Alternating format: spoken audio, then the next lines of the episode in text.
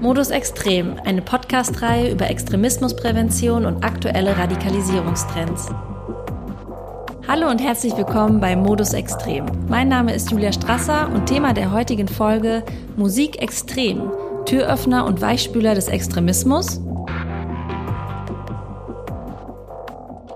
Musik ist das ideale Mittel, Jugendlichen den Nationalsozialismus näher zu bringen. Das sagt nicht irgendjemand, sondern Ian Stewart Donaldson, der Sänger der britischen Rechtsrockband Screwdriver. In der Lebenswelt Jugendlicher hat Musik eine zentrale Bedeutung. Sie setzen mit dem Hören von bestimmten Bands und Songs klare Statements. Zu wem gehöre ich oder wer will ich sein?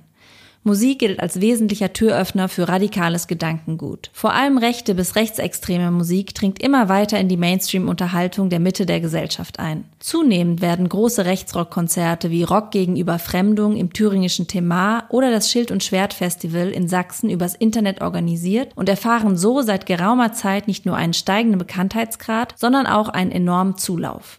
Auch die junge islamistische Szene hat Musik schon lange für sich entdeckt. So finden sich in den sozialen Netzwerken zuhauf sogenannte Kampfnaschids, das sind eher ruhige dschihadistische Mobilisierungslieder, in denen zum gewaltsamen Dschihad und zum Kampf gegen Ungläubige aufgerufen wird. In der heutigen Podcast-Folge wage ich eine Reise in die extreme Musikwelt. Wo stecken die Gefahren von Musik mit ideologischem Hintergrund? Wird durch sie radikalisiert und wenn ja, wie? Dafür habe ich mich mit Fleming Ibsen und Dr. Benham Said getroffen.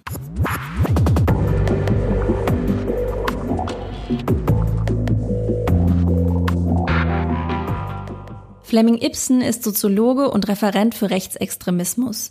Er beschäftigt sich intensiv mit den Strategien von Rechtsextremistinnen online wie offline und vor allem der Frage, welche Bedeutung der Musik dabei zukommt. Hallo Fleming. Hallo. Welche Rolle spielt die Musik in der rechtsextremen Szene? Rechtsextreme Musik ist eines der zentralen Propagandamittel der rechtsextremen Szene und sie erfüllt dabei ja eine Vielzahl von Funktionen. Natürlich zuvorderst die eigenen Weltbilder, die rechtsextreme Ideologiefragmente eingängig und unterhaltsam nach außen zu tragen. Aber sie ist eben auch eine zentrale Finanzierungsquelle für die rechtsextreme Szene.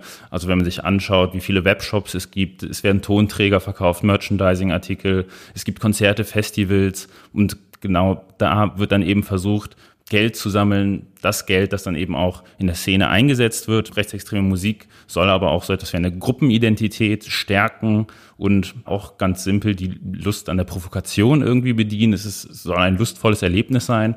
Und das so zusammengenommen konstruiert dann letztlich auch eine rechtsextreme Erlebniswelt, die Musik quasi, wenn nicht als Einstiegsdroge, dann doch aber als Attraktivitätsmoment nutzt und so auch Hinwendungsprozessen Vorschub leisten kann. Und wer soll vor allem durch diese Musik angesprochen werden? Da gibt es ganz unterschiedliche Zielgruppen. Also natürlich in erster Linie bei vielen Bands die Szene selber. Das sind dann vor allem so die klassischen Rechtsrock-Bands, die auch mit strafbaren Inhalten nach außen treten und die richten sich häufig in erster Linie an die Szene selbst. Es gibt aber auch mittlerweile eine ganze Reihe von Bands, die unterschiedliche ähm, Genre bedient oder auch einzelne Künstler und KünstlerInnen, die versuchen, ein viel breiteres Spektrum zu erreichen. Also wenn man sich anschaut, was vor allem Rap, der aus der rechtsextremen Szene kommt, so für Klickzahlen im Netz hat oder auch Downloadzahlen, dann können sie weit über die Szene auch hinauswirken und erreichen online vor allem zehntausende Menschen. Also da geht es dann auch darum, durch Musik die eigenen Inhalte über die Szene hinauszutragen. Du hast jetzt gerade Rap angesprochen. Was sind denn so die aktuellen Trends aus der rechtsextremen Musikszene? Es ist gerade tatsächlich der Rap vor allem, der eine besondere Bedeutung einfach derzeit hat. Das hat natürlich auch damit zu tun, dass Rap eine der dominanten Jugendkulturen zurzeit ist. Es gibt eben solche Rapper wie Komplott oder Chris Ares, die durch ihre Musik vor allem junge Menschen auch ansprechen und eine weite Verbreitung finden. Das ist so ein großer Trend, der sich gerade so ablesen lässt. Aber ist das nicht ein totales Paradox? Also Rapmusik kommt ja eher aus einem anderen Bereich. Anfänglich hat es einige in der Szene gestört, aber tatsächlich ist es so, dass ja auch schon der Rechtsrock mit diesem Widerspruch in sich gelebt hat. Und so kann es auch der Rap oder der Rap aus der rechtsextremen Szene eben tun. Es geht da gar nicht so sehr darum, was jetzt die richtige Musikform ist. Es geht vielmehr darum, welcher Musikform kann man sich bedienen, um die eigenen Inhalte gut platzieren zu können. Und da gibt es sehr viele verschiedene Spielarten. Also eben vom klassischen Rechtsrock über Rap. Es gibt rechtsextremen Black Metal, es gibt Neofolk, es gibt mittlerweile auch relativ viel Techno oder elektronische Musik, die so im rechtsextremen Spektrum sehr beliebt ist und dementsprechend ist die musikalische Form gar nicht so relevant. Sind diese Einzelpersonen oder Gruppen, Künstler alle offen rechtsextrem oder gibt es da auch eher subtilere Personen? Auch da gibt es große Unterschiede, wie schon die genannten klassischen Rechtsrock-Bands, die sind offen neonazistisch zum großen Teil. Es gibt viele Bands, deren Alben quasi direkt auf dem Index landen, weil sie eben strafbare oder jugendgefährdende Inhalte beinhalten. Das sind dann so klassische Bands wie Lanza oder Stahlgewitter. Aber es gibt dann eben auch sowohl Bands wie auch einzelne Künstlerinnen und Künstler, die viel subtiler eben versucht, nach außen zu treten und bewusst auch unterhalb der Schwelle des Strafrechtlichen bleiben, um dann eben auch nicht gelöscht zu werden, um nicht verfolgt zu werden und so möglichst viel erreichen zu können. Und das ist vor allem im Bereich des Raps ähm, aus der rechtsextremen Szene auch der Fall. Das heißt, ich erkenne sie nicht immer direkt. Nee, es ist nicht immer so ganz klar. Es gibt eben auch eine inhaltliche Varianz. Also es gibt äh, Musik, die ganz klar zu Gewalt gegen unliebsame Personengruppen im rechtsextremen Weltbild aufruft. Es gibt dann aber auch Liedstücke, die vor allem ja das kameradschaftliche besingen, den Zusammenhalt und da ist es gar nicht in erster Linie ja oder auf den ersten Blick so klar, dass es sich um eine rechtsextreme Band handelt und so ist es dann doch nicht immer so einfach direkt zu erkennen, was höre ich denn gerade. Das heißt, die Lieder handeln nicht immer von Mord und Totschlag, sondern auch von Ideologien, die so ein bisschen seichter unter die Gruppen gebracht werden soll? Ja, auf jeden Fall. Es gibt ja solche Bands auch wie Sleipnir, die solche Lieder haben, wo es vor allem um Freundschaft, um Kameradschaft geht, die auf Dorffesten auch von Jugendlichen eben gesungen werden, ohne das Bewusstsein zu haben, dass es sich hier um eine Rechtsrockband handelt. Und so ähnlich ist es auch beim Rap. Da gibt es auch Texte, die zwar, wenn man genauer hinhört, schon ein Wir gegen die besingen, die ein ja, einen Untergang herbeifantasieren oder ähnliches, aber wo es nicht mit den klassischen Codes des Rechtsextremismus oder des Neonazismus zugeht, sondern eben subtiler gearbeitet wird. Und ist der Erfolg dieser Bands und Einzelpersonen gestiegen in, in den letzten Wochen, Monaten? Man kann sagen, dass eigentlich in den letzten Jahren das schon der Fall war und dass das in den letzten Monaten sich auch nochmal beschleunigt hat. Es ist gerade das Netz, das es so einfach macht, auch große Reichweiten zu erzielen, eine große Verbreitung der eigenen Musik auch zu bewerkstelligen, gerade weil es jedem und jeder offen steht, auf multimedialen Social-Media-Plattformen die Inhalte zu platzieren. Und so kann mit relativ wenig Aufwand relativ viel bewirkt werden. Und so ist es dann auch möglich, abseits der klassischen Verbreitungswege über die eigene Szene hinauszuwirken. Und ich glaube, dadurch hat sich auch das Problem zum Teil verschärft. Wie umgehen rechtsextreme Musiker und Musikerinnen eine Indizierung ihrer Platten? Entweder sie machen nur solche Musik, die keine strafbaren Inhalte zum Inhalt hat. So können sie dann eine Indizierung relativ einfach umgehen. Aber selbst wenn Platten mittlerweile indiziert sind, im Netz finden sie sich trotzdem noch. Auch wenn sie dann auf YouTube oder so eben nicht mehr so leicht zu finden sind, gibt es dann immer noch Plattformen wie VK, wo es eine Riesensammlung an rechtsextremer Musik gibt, auch indizierte Platten, beschlagnahmte Platten und so ist es auch ein leichtes, eine Indizierung zu umgehen. Was würdest du sagen, macht diese Entwicklung so gefährlich? Gefährlich ist insofern, dass diese subtile Propaganda eben erst entschlüsselt werden muss und ein gewisses Vorwissen auch hier herrschen muss, um es erkennen zu können, um dem nicht auf dem Leim zu gehen. Das ist vor allem eine Gefahr bei dieser subtilen Propaganda, die dann auch gerade durch die Emotionalisierung, durch Musik, durch die Eingängigkeit noch umso schwieriger zu erkennen ist.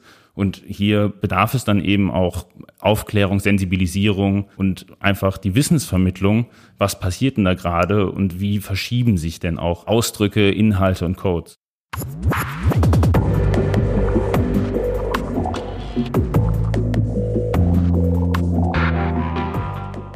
Der Islamwissenschaftler und Buchautor Dr. Benham Said befasst sich mit Islamismus, Salafismus und Dschihadismus. In seiner Promotion mit dem Titel Hymnen des Dschihad Najids im Kontext dschihadistischer Mobilisierung erforschte er die Bedeutung der Musik im Dschihadismus. Schönen guten Tag, Herr Dr. Said. Können Sie uns einen kurzen Einblick in Najids geben? Das Naschid bezeichnet eine intonierte Form des Gedichts, ursprünglich arabisch. Gedichte, die melodisch dargeboten werden mit religiösem Inhalt. Die Assoziation mit Kampfliedern, mit extremistischer Musik, die entstand eben erst viel später in Europa, im Westen, eigentlich erst mit dem Aufkommen des sogenannten Islamischen Staates. Das heißt aber, dass wir eigentlich über ein sehr altes Genre an arabischer Musik sprechen, das aus dem religiösen Bereich stammt und erst sehr spät, so ab den 60er, 70er Jahren, im Bereich politischer Extremismus überhaupt eine Rolle spielte. Und wieso gerade dieses Musikphänomen? Also warum wurde darauf zurückgegriffen? Es gibt dazu mehrere Geschichten, unter anderem des äh, salafistischen Gelehrten Nasiruddin al-Albani, der in einem Buch über das Verbot von Musik schrieb, wo er anmerkte, dass die Islamisten beobachteten, dass die Sufi-Zirkel mit ihren Liedern, also den Nashids, die Jugendlichen ansprechen konnten. Wir haben ein islamisches Liedgut letzten Endes, was religiös schon einigermaßen anerkannt ist und man kann da an kulturell vorhandene Codes anknüpfen. Das ist ähnlich wie im Bereich Rechtsrock oder auch andere Genre der Rechtsmusik, völkische Lieder etc. Auch da wird an vorhandene kulturelle Codes angeknüpft mit denen dann eine großmögliche gesellschaftliche Resonanz erzeugt wird. Extremisten müssen mit ihrer Botschaft Berührungspunkte finden, an denen sie anknüpfen können an die Gesellschaft. Wie wirken diese Najids? In der Radikalisierungstheorie gibt es ja sehr unterschiedliche Modelle. Einige legen mehr Wert auf kognitiven Zugang der Radikalisierten zur Szene, andere auf die Handlungsebene. Und ich würde eben aus der Erfahrung der Forschung an Naschids betonen, dass es noch die dritte Ebene der Emotionen gibt. Und für mich ist diese Zugangsebene eine ganz entscheidende. Ich glaube, dass viele Menschen weniger intellektuell rangehen an extremistische Zusammenhänge, sondern sie begreifen aus der Emotion heraus.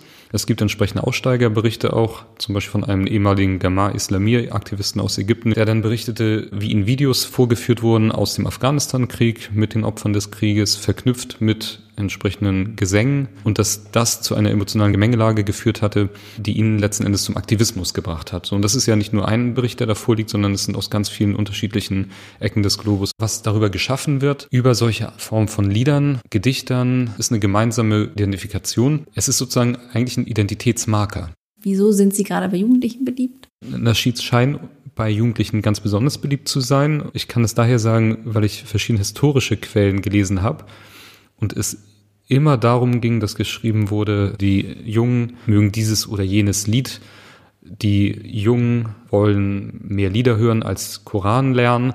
Und in dieser Form ergibt sich schon ein sehr starker jugendkultureller Aspekt, den ich dann auch wiederum sehe in den europäischen Varianten, etwa im deutschsprachigen Raum, wo ja nun auch Dschihadismus ein ganz deutlich und ausgesprochen ja, jugendliches oder heranwachsendes Phänomen zumindest ist. Kann man sagen, dass sie wirklich auch als Einstieg in eine radikale Szene dienen? Dienen sie als Radikalisierungsbeschleuniger? Man kann niemanden anschließen an die Laborgeräte und versuchen herauszufinden, wie radikalisiert sich nun jemand, der die ganze Zeit extremistische Musik hört. Ich glaube aber schon, dass wenn jemand auf dem Weg der Radikalisierung oder auf der Suche nach einem Sinn, nach einem Halt ist im Leben und diesen möglicherweise im Begriff ist zu finden in extremistischen Weltbildern und äh, Kontexten, dass dann Musik einen geeigneten Einstieg bieten kann. Was ich ja bereits ansprach, ist, dass es einen emotionalen Zugang zu der Szene bietet. Und da gibt es auch tatsächlich genügend Berichte, zum einen von Autoren der islamistischen Szene, die explizit schreiben, dass Gedichte und Hymnen dazu da sind, Jugendliche anzusprechen, sie an die Szene zu binden. Es gibt zum einen die Intention, durch Musik zu radikalisieren oder durch Musik Identität zu schaffen, die an die Szene binden. Und zum anderen die Erlebnisberichte von Personen, die sich in der Szene befanden, die die Intention bestätigen und sagen, ja, das hat bei mir dazu geführt, dass ich mich der Szene angenähert habe und in ihr gelebt habe. Und es führt auch zu Abgrenzung. Ich erinnere mich an einen Erlebnisbericht, in dem es hieß, die Person habe dann ganz viel islamistische Musik konsumiert letzten Endes auch die eigene Schwester, die Eltern dazu aufgefordert, keine Popmusik mehr zu hören, sondern nur noch islamische Lieder zu hören. Diese Person hat sich also ganz deutlich nach außen abgegrenzt, die Abgrenzung gesucht über die Musik, ist so weiter in die Isolation gegangen gegenüber dem alten sozialen Kontext. Und dieser Bruch mit dem sozialen Umfeld, dem bisherigen, das ist ja immer so ein ganz entscheidender Moment bei Radikalisierung. Danach kippt es dann nämlich. Und das war bei dem auch so. Als Indikator dient da tatsächlich der Zugang zur Musik.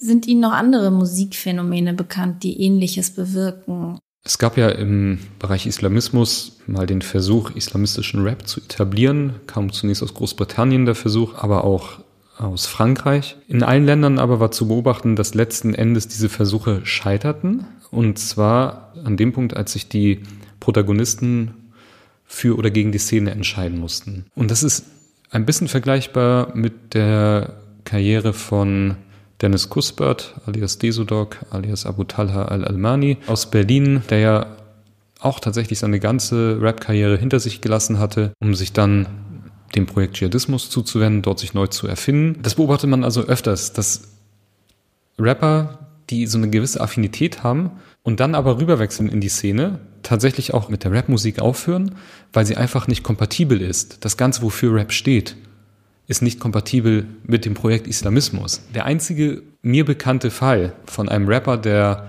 durchaus Szenebezüge hat, der auch Anerkennung findet, ist Sadiq. Mit seinem Album Charlie Hebdo hat er sich ganz klar positioniert für Al-Qaida, für den IS und in seinen Texten kommt die Sympathie für den Dschihadismus, von der er zwar sagt, das ist alles äh, ironisch gemeint oder es soll auf soziale Missstände aufmerksam machen. Das glaube ich nicht in dem Fall, sondern das ist durchweg eine Sympathiebekundung. Und da ist es tatsächlich so, dass er aber der Rap-Szene treu geblieben ist. So ein großer Unterschied eben zu vielen anderen. Aber er ist trotzdem nicht in die Dschihadismus-Szene in der Art integriert, wie es letzten Endes Kusbat war in Deutschland oder Qasim in Frankreich. Schlussendlich, wie sollte man auch dagegen vorgehen? Definitiv sollte gegen extremistische Musik vorgegangen werden. Die Möglichkeiten zur Distribution, zur Verteilung sollten so weit wie möglich genutzt werden. Durch die Erfahrung im Umgang mit der Propaganda des Islamischen Staats lässt sich ja sagen, dass technische Mittel derzeit so effektiv geworden sind, dass man die sehr gut einsetzen kann, wenn die entsprechenden Internetplattformen dazu gewillt sind.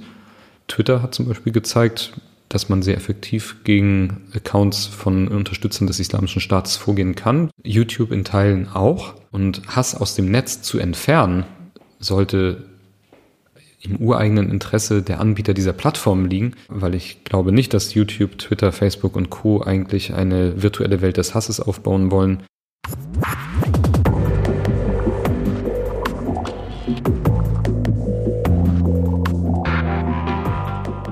Extremistische Musik ist mehr als nur Bespaßung oder Provokation.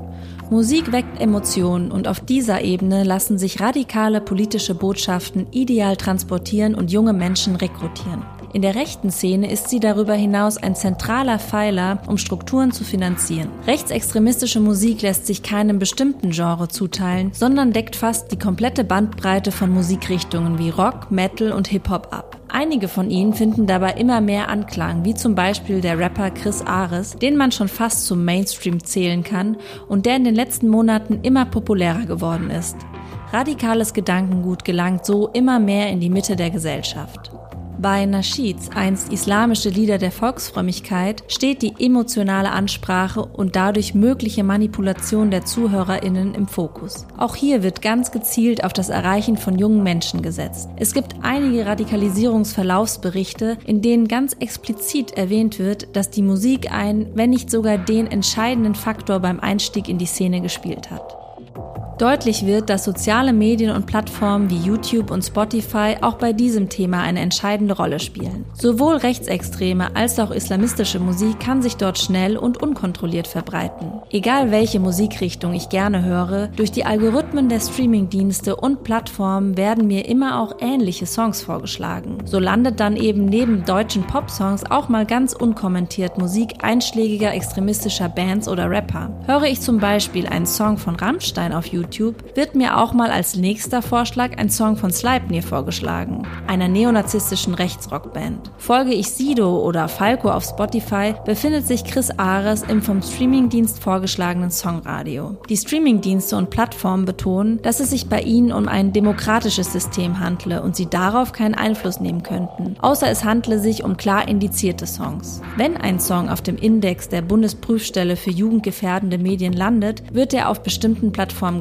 gesperrt. Doch der Weg dorthin kann sehr lange dauern und nicht alle Songs fallen darunter, wie zum Beispiel Musik mit subtileren Botschaften, die aber nicht weniger gefährlich sein müssen. Gerade also für junge Menschen bergen sich hier wieder zahlreiche Gefahren, denen zukünftig besser begegnet werden muss.